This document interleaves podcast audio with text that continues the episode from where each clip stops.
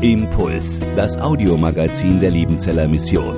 Predigten, Veranstaltungen und Specials weltweit am Leben dran. Impuls zum Nach- und Weiterdenken.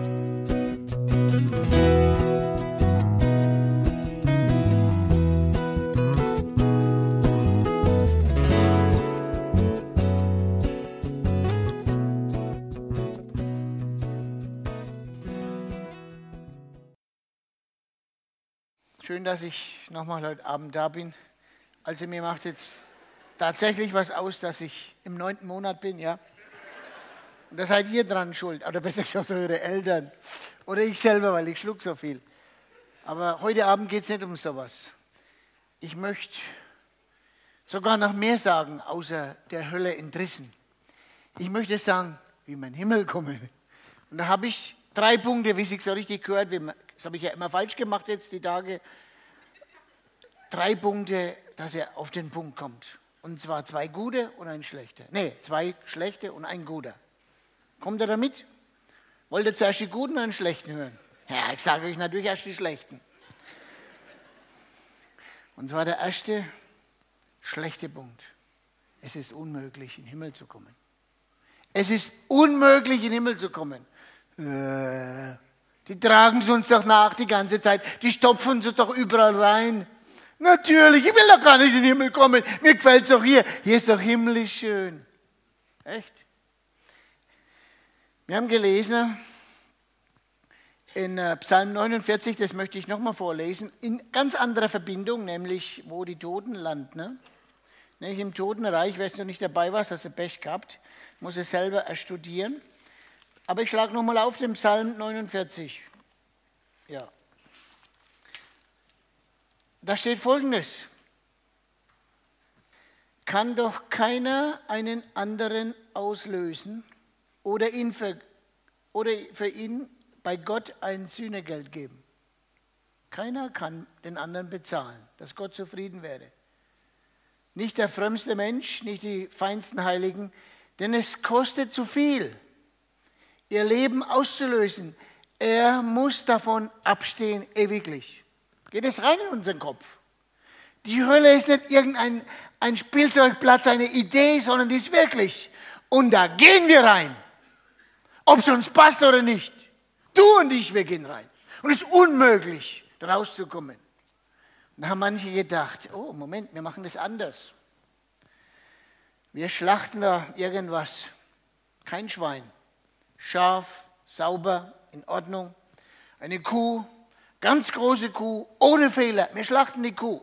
Und wenn die Kuh, das Blut fließt, da ist viel Blut drin in seiner Kuh, wenn du sie schon mal rausgelassen hast. Und das viele Blut, das wird doch für mich reichen. Für das bisschen, was ich falsch gemacht habe. Und im Hebräerbrief heißt dann, es ist unmöglich. Hast du das gehört? Es ist unmöglich. Und wenn wir denken, mit unserem kleinen Hirn, wir könnten vielleicht Gott irgendwas tun. Und ich habe jetzt vorhin 50 Euro oder wie viel reingeworfen. Ich weiß ja nicht, wie viel du reingeworfen hast. Und jetzt habe ich alle meine Schuld wieder bezahlt. Da muss ich sagen, unmöglich. Ich hatte mit Gott auch mal einen Deal gemacht.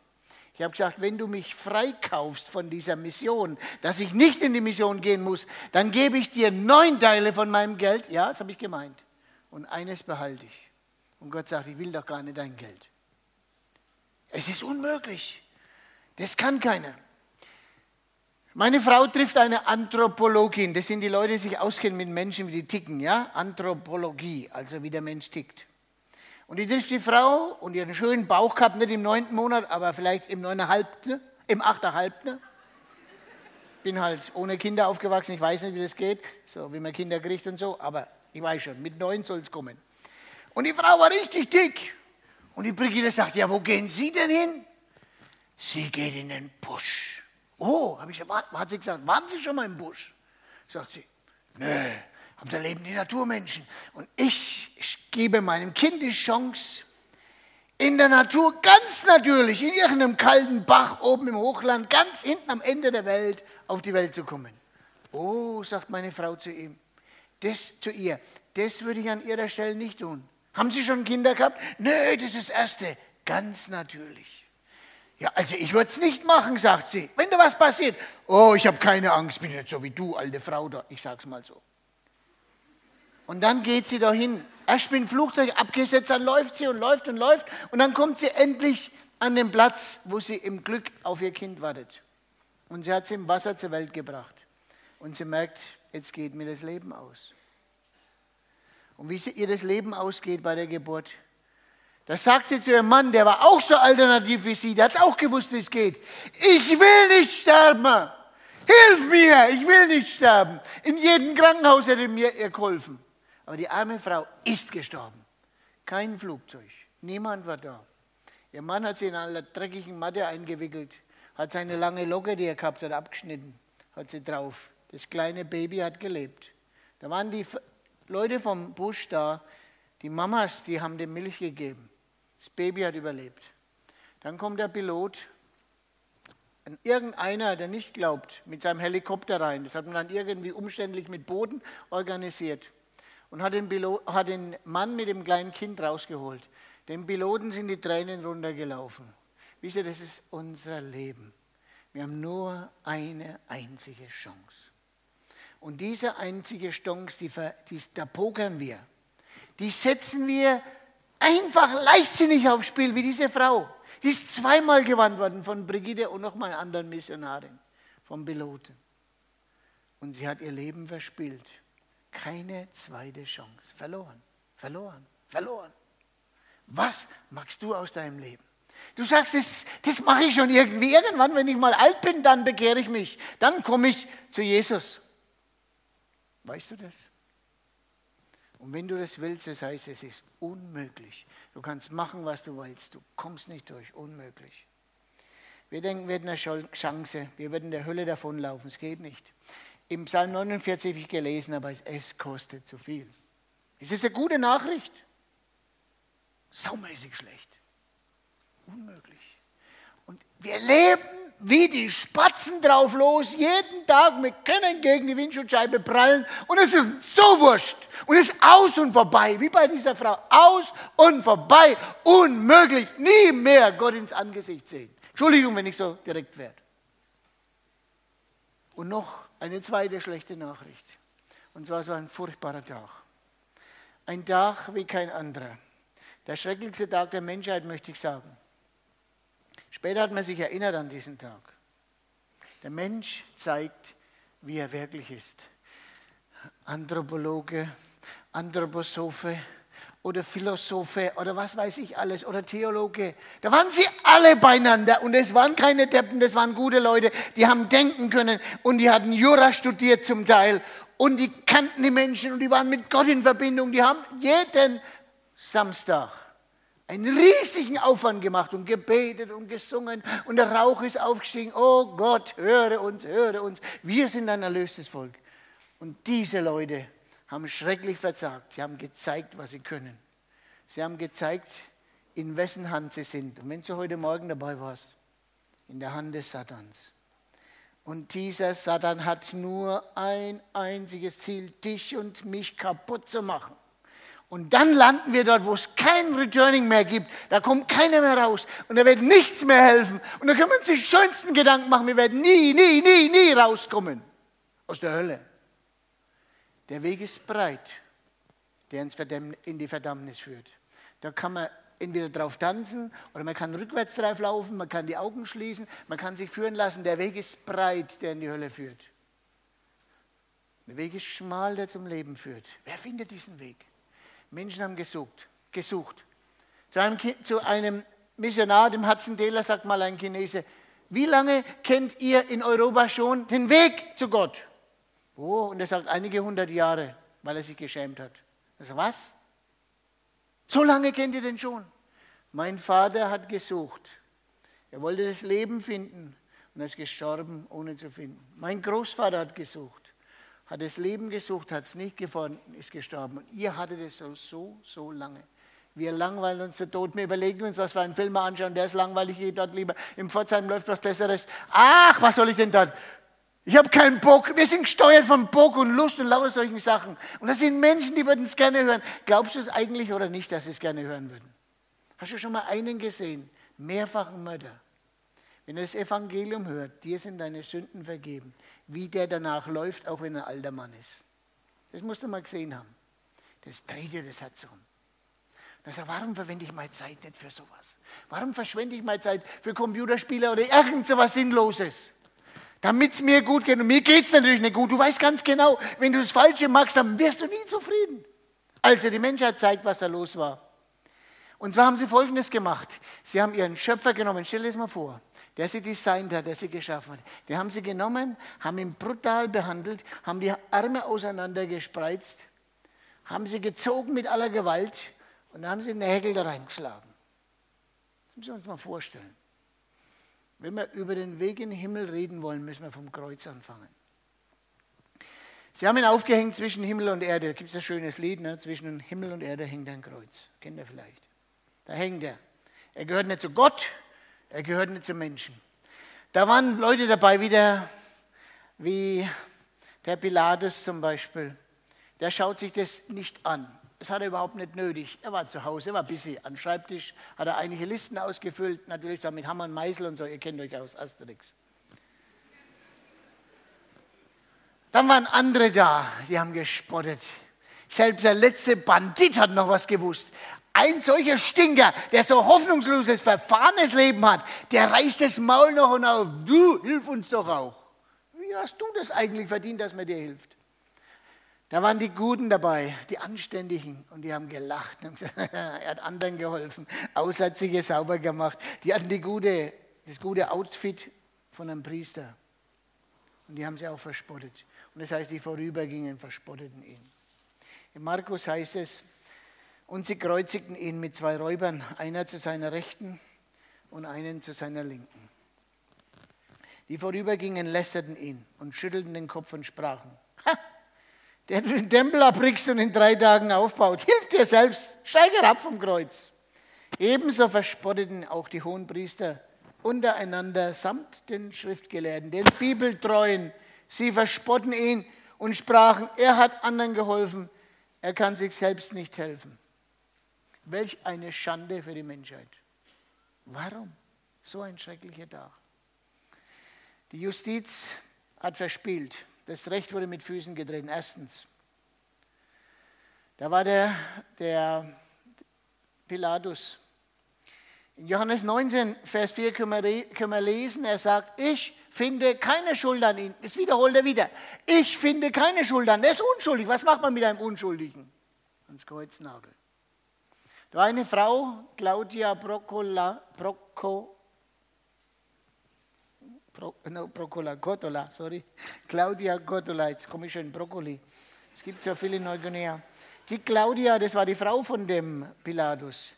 Die sagt, hab du nichts mit dem zu tun. Das war die einzige, die Jesus verteidigt. Der ist ein Gerechter. Heute Nacht habe ich so viel für ihn erlitten.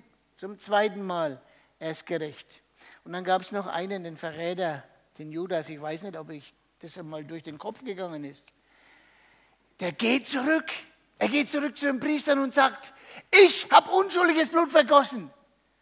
Gebt ihn frei. Und wisst ihr, was die Antwort geben, die Priester, die es eigentlich wissen müssten? Die Seelsorger waren zwischen Gott und Mensch gestanden, sind die Priester. Die sagen, sieh du zu. Sieh du zu. Mach du doch, wie du denkst. Und der Pilatus, der fragt den Mob, der, der fragt die Leute, sagt, was soll ich denn machen mit Jesus, wenn dem gesagt wird, er sei Christus? Kreuzige ihn. Und dann geht er her und wäscht die Hände und sagt, die Justiz ist unschuldig. Seht ihr zu. Wenn das so einfach wäre. Die sind alle schuldig. Judas ist schuldig, hat Jesus verkauft. Pilatus, die Priester sind schuldig. Du bist schuldig und ich bin schuldig.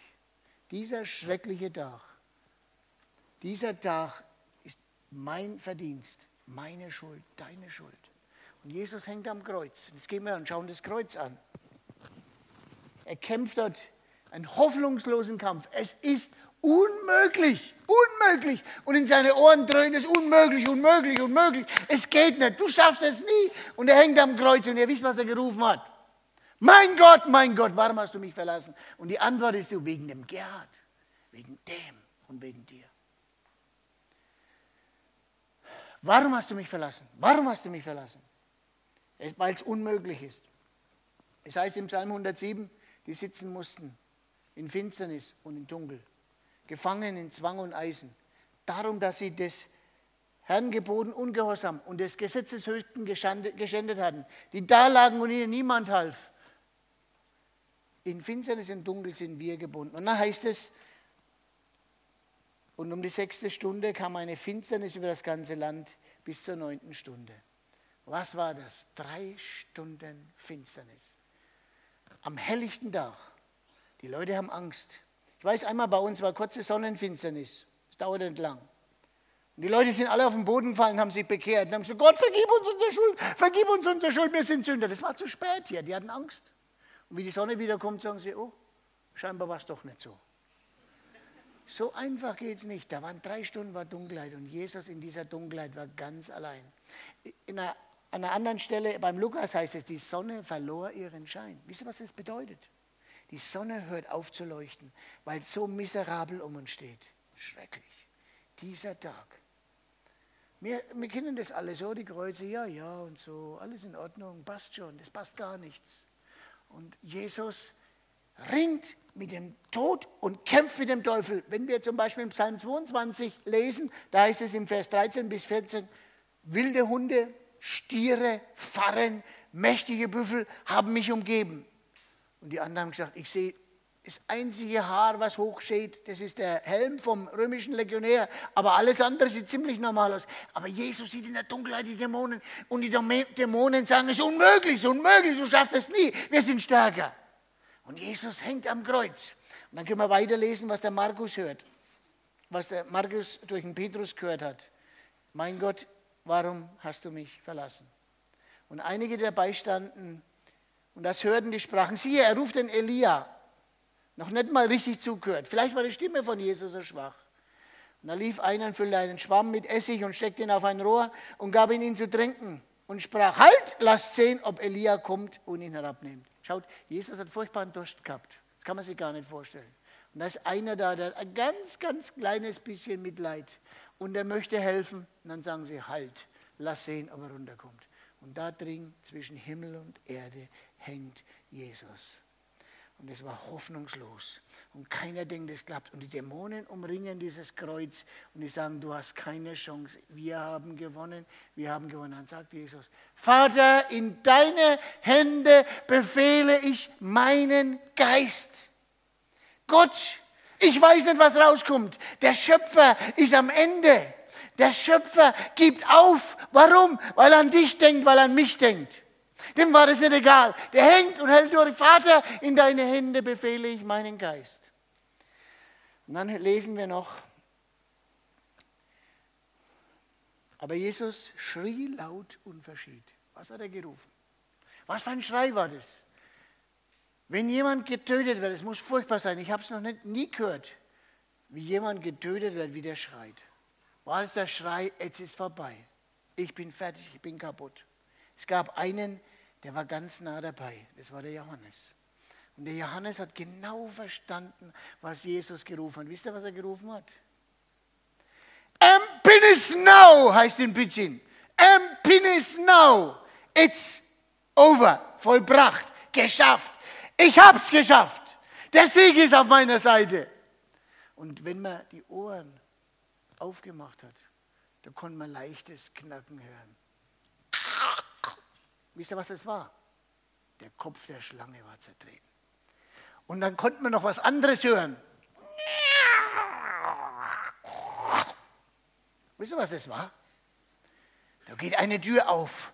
Und wir lesen gleich weiter, es heißt, und der Vorhang im Tempel zerriss. Das muss was gewesen sein. Die Erde hat gebebt.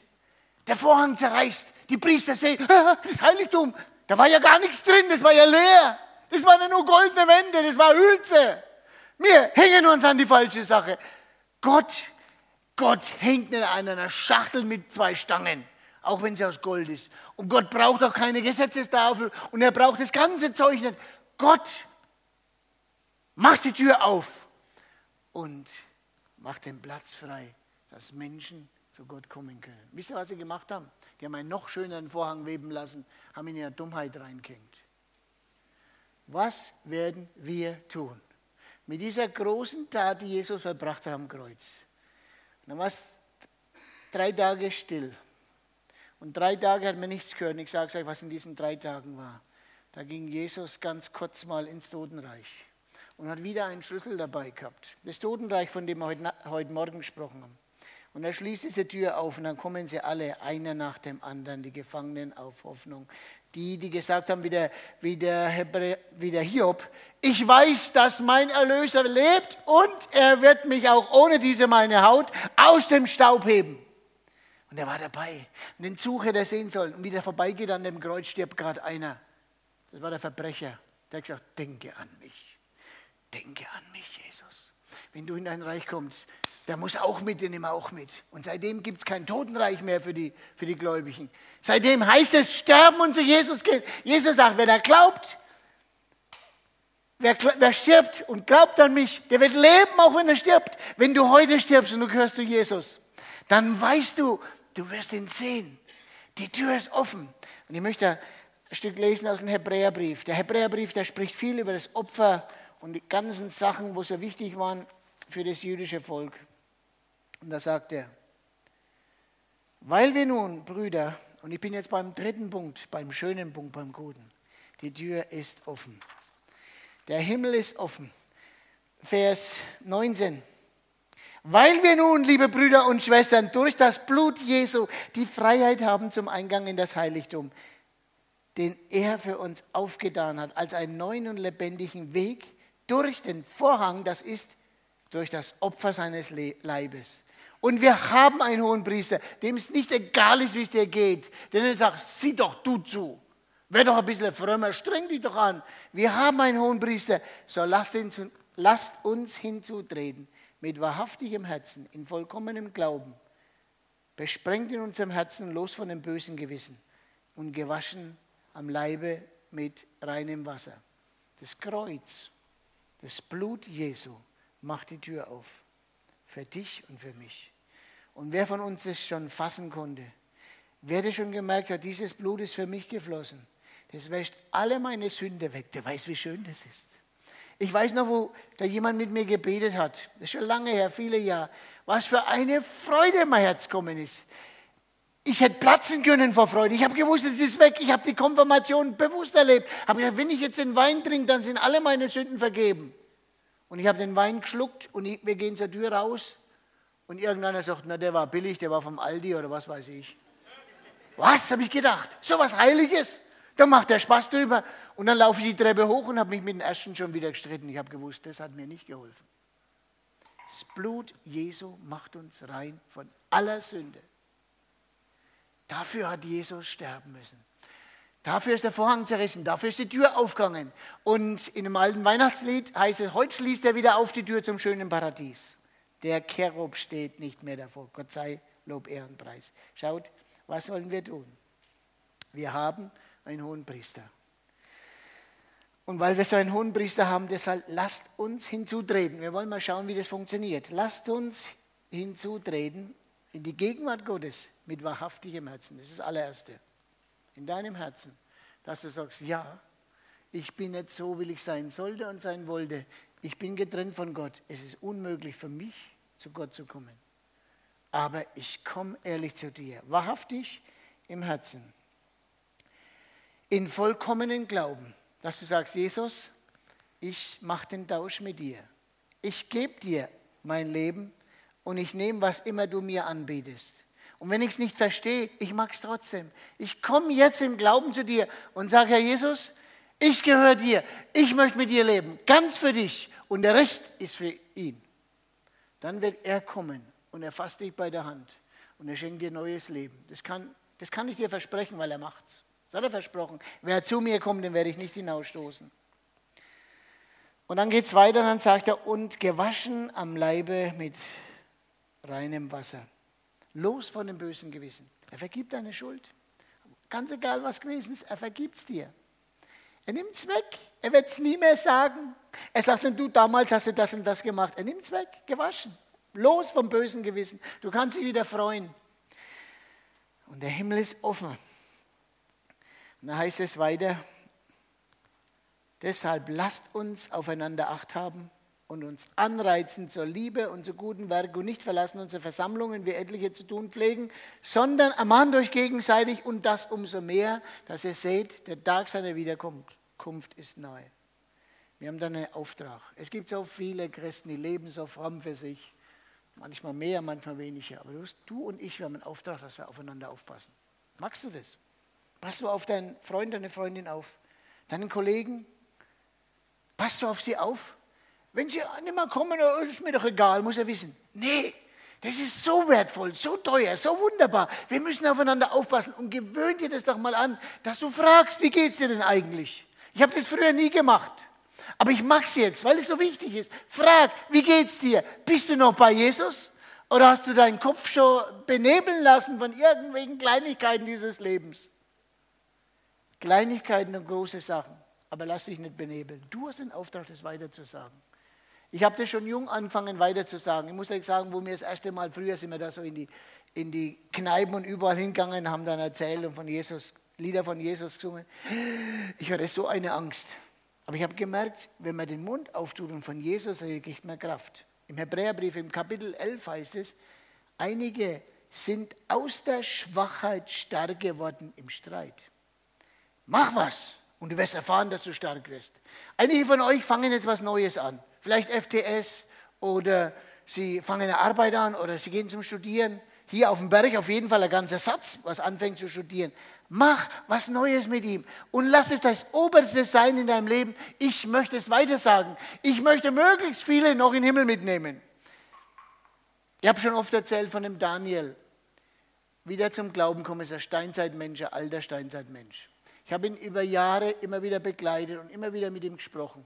Wo ich das letzte Mal beim Daniel war, da war schon ein recht klappriges altes Männler mit seinen Ringen in der Ohren drin und die Haut, die Wasser dran kennen, Rotz in der Nase und hat erbärmlich ausgesehen. Und dann sage ich, Daniel, weißt du, wo du stehst? Bist du noch mit Jesus in Reinen? Hat dir, ist dir der Weg noch offen zu Gott? Oh, sagt er zu mir, Gerhard, Jesus lasse ich nicht gehen. Und die kleine Bibel, die sprechen kann, das war so wie so ein Handy, so was ähnliches, ja. Und da konnte man die Bibel anhören, die höre ich immer mit meiner Frau, die gebe ich niemand. Habe ich gesagt, Daniel, bleib dran. Ein paar Monate später höre ich, Daniel ist gestorben. Wisst ihr, wo der ist, der Daniel? Mit seinen Löcher in der Nase mit seiner Ohrringe, mit seinem Astgras hinten dran. Wisst ihr, wo der ist? Der ist in der Gegenwart Gottes, der ist im Himmel. Und da muss ich dazu auch noch was lesen, bevor ich aufhöre. Und zwar in Offenbarung 21, Vers 27. Da sagt uns der Johannes, der wo so nah bei Jesus dran war.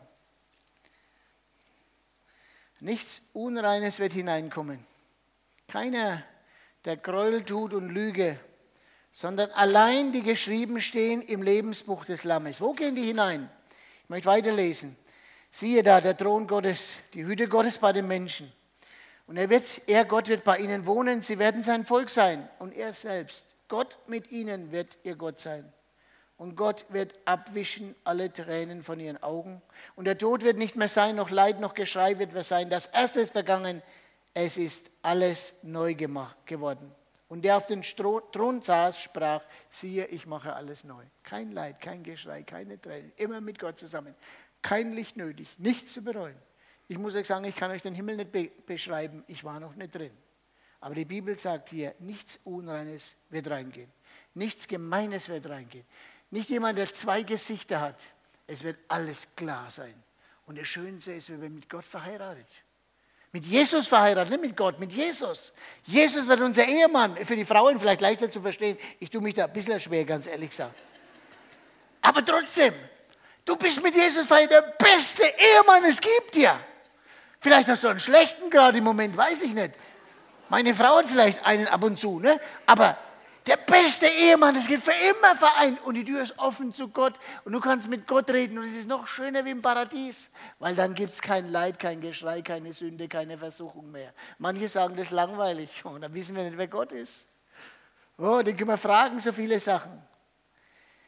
Wieder der Psalm 107, von dem es heißt, dass einige in Gefangenschaft sind, im Kerker sitzen, hinter eisernen Riegeln verschlossen. Da heißt es, die sollen dem Herrn danken, dass er zerbricht eiserne Türen und zerschlägt die kupfernen oder bronzenen Riegel. Dass er die Leute aus der Gefangenschaft rausholt, dass sie frei sein können. Und ich glaube, keiner von uns, der wird es jemals bereuen. Ich möchte euch ganz warm einladen. Wenn du noch nicht auf dem Weg bist, wenn du sagst, ja, vielleicht ich hoffe, ich denke, dann bist du noch nicht auf dem Weg. Du weißt es, wenn du in den Himmel kommst. Du weißt es, weil Gott gibt dir den Frieden ins Herz. Ich möchte euch ganz warm einladen. Komm doch auf den Weg. Ja, es ist ein schmaler Weg, schwer zu finden, aber es ist ein schöner Weg. Es ist wunderbar, dass man abladen kann. Du kannst den ganzen Mist deines Lebens beim Ablehnen und du kannst zu Jesus kommen und sagen, Jesus, gib mir neuen Sinn in meinem Leben und er macht es. Und er macht dein Herz froh. Und das ewige Leben beginnt jetzt. Nicht erst in ein paar Jahren, bis wir gestorben sind, sondern jetzt sind wir im ewigen Leben. Und er gibt uns auch die Kraft der Schwere des Lebens. Ich weiß nicht, was alles auf dich und auf mich noch zukommt. Aber wir dürfen wissen, wir sind nie allein. Er ist immer bei uns. Und eines garantiert, je schwieriger es wird, umso näher wird zu seinem Kind kommen. Und werde ich bei der Hand führen und werde sagen, ich bringe dich durch, vertrau mir. Ich habe gedacht, wir wollen uns mal Gedanken machen über unsere nächsten Schritte in, unser, in unserem Leben. Ich möchte besonders zu denen reden, die was Neues anfangen. Vielleicht warst du so wie ich. Wie ich auf den Lehrgang gegangen bin bei der Eisenbahn, habe ich meine Bibel auch gelesen. Zum Glück war der Lehrgang im Sommer. Wisst ihr warum? Da geht die Sonne schon bald auf. Dann habe ich unter der Decke habe ich meine Bibel gelesen. Das Sonnenlicht ist gerade so auf die Bibel gefallen. Es war ein hundsmiserables Leben als Christ. Das hat keinen Pfifferling getaucht. Und ich wäre schier zerbrochen dran. Und dann kam ein neuer Lehrgang und ich habe gesagt, Gott, hilf mir für was Neues. Vielleicht bist du an so einer Stelle, dass du sagen, sagen willst, ich möchte für Gott leben. Ich möchte das anderen zeigen, dass ich in den Himmel komme. Ich möchte die Freude Jesu weiterstrahlen. Oder du gehst in die FDS und bis jetzt warst du so Mamasöhnchen oder Du wisst schon, ne? die Mädels sind ja ein wenig fleißiger als die Buben. Ne? Und jetzt auf einmal sollst du arbeiten, freiwilliges, soziales, ja, ja, schrecklich, gell? Muss ja was tun. Dass du sagst, Gott, ich möchte es mal ausprobieren, für andere da zu sein. Und zwar nicht mehr, ja? Sondern ich will es von ganzem Herzen für dich tun. Und wird erfahren, Gott schenkt Freude dabei. Oder du gehst ins Studium und dass du nicht nur in die Bücher guckst und an dich denkst, sondern dass du mal auf die Seite schaust und guckst mal, wie geht es denn eigentlich den anderen Kollegen. Es gibt ja solche, die sind da oben ziemlich clever, ne? bei denen ist alles drin und dann gehen sie zur Tagesordnung weiter und die anderen sitzen dort und wann geht es denn endlich rein? Dass du das Auge aufmachst und den, den anderen Studenten siehst. Oder ich weiß nicht, was du alles machst, auf der Arbeit. Dass du anstatt deine Brotzeit oder deine Vesper reinzustopfen wie alle anderen, dass du vorher so ein bisschen innehältst und die anderen können sogar sehen, dass du betest. Oder dass du mal zu deinen Freunden sagst, ja, ja, warum bist du so und so? Da sagst du, wisst ihr, für mich hat einer bezahlt und er hat richtig dick bezahlt, dass ich froh und frei sein kann. Und ich denke nicht dran, zurückzugehen in den alten Sumpf. Ich möchte für Jesus leben. Ich möchte für den Himmel mich vorbereiten. Ist schwierig zu sagen, aber Gott kann dir Gnade dabei schenken. Wisst ihr, ich weiß nicht, was bei euch alles so dran ist in nächster Zeit. Ich, ich denke, es wäre gut, wenn ihr den Mut habt, für diejenigen, die in eine neue Sache reingehen, neue Situation, so einfach mal aufsteht und stehen bleibt. Wer zum Beispiel hier, die Studenten, die können ja anfangen, die wissen, was es heißt, wir sind neu hier, weil Mama und Papa wohnen woanders, Bruder und Schwester. Seid doch mal so gut und steht auf.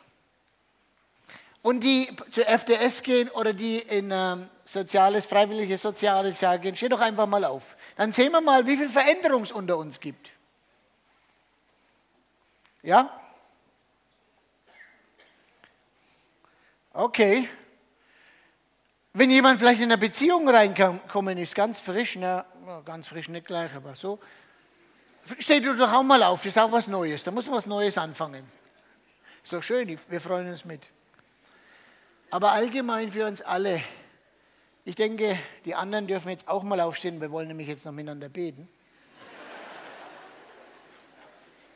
Aber ich danke euch für euren Mut, dass ihr einfach mal aufsteht und den anderen zeigt, es ist was Neues dran. Ich will für euch beten, aber vorher wollen wir noch die Band hochlassen, wollt ihr? Oder ich weiß nicht, wie es bei euch so passt. Macht das oder ja? Ich mache das immer wegen anders, wie man es machen sollte, darum kommen die Arme durcheinander. Aber die sind so großzügig, die verzeihen mir, ich gehe auch wieder, ja. möchte euch einfach Mut machen. Denkt über das Ganze nochmal nach. Du bet für dich und mach vielleicht mit deinem Herrn aus. Ich möchte ganz für Jesus leben. Ich möchte diesen hohen Preis, den er für mich bezahlt hat, dieses Schreckliche, was er erduldet hat, das möchte ich, dem möchte ich würdig wandeln. Herr Jesus, ich danke dir, dass wir zu dir kommen dürfen an diesem Abend. Und ich danke dir, dass du uns nicht nach Hause lässt und dass wir uns Gedanken machen über die Hölle und dass wir da wahrscheinlich, höchstwahrscheinlich, ganz bestimmt dort landen. Und dass es sicher eine scheußliche Zeit wird, die nie mehr aufhört. Und dass wir am besten jetzt so leben, dass es kracht und dass uns der Spaß noch nicht ganz ausgeht. Herr, ich bitte dich, ich danke dir, dass du, dass du uns Leben gebracht hast durch dein furchtbares Leiden am Kreuz. Ich danke dir, dass deine Worte wahr sind, dass sie nicht einfach runterfallen, wie die Bibel jetzt runtergefallen ist, sondern dass sie in unser Herzen doch bleiben, dass sie in unserem Herzen Frucht bringen. Ich bitte dich für die Freunde unter uns, die etwas Neues angefangen, anfangen werden oder schon angefangen haben, dass du ihnen Kraft gibst, dass sie für dich leben. Dass sie nicht in erster Linie danach schauen, dass sie die Besten sind und dass sie möglichst nicht auffallen und dass alle denken, naja, der ist ja ganz normal, sondern dass sie sagen können, mir ist es wurscht, ich möchte für Jesus leben. Ich möchte mich qualifizieren für die bessere Welt und ich möchte andere einladen. Ich bitte dich auch für die, die in die alten Situationen, die Verhältnisse zurückgehen müssen, die nicht einfach sind. Vielleicht in der Familie, vielleicht im persönlichen Leben dass sie doch aufschauen können zum Kreuz, dass sie dankbar annehmen können. Dein Blut macht uns rein von aller Sünde. Herr, und ich will dich auch herzlich bitten für die unter uns, die nicht so sicher sind, die nicht wissen, ob sie in den Himmel kommen, dass sie es doch verstehen können heute Abend.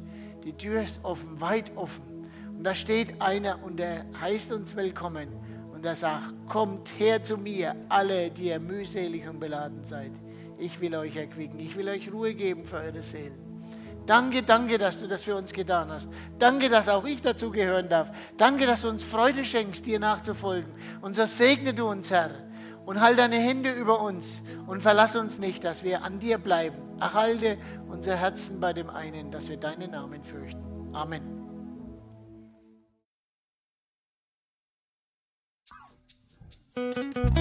Impuls ist eine Produktion der Liebenzeller Mission. Haben Sie Fragen? Würden Sie gerne mehr wissen? Ausführliche Informationen und Kontaktadressen finden Sie im Internet unter www.liebenzell.org. Die Liebenzeller Mission produziert ebenfalls das Fernsehmagazin Weltweit am Leben dran. Informationen zur Sendung und zum Empfang gibt es unter www.weltweit-magazin.de.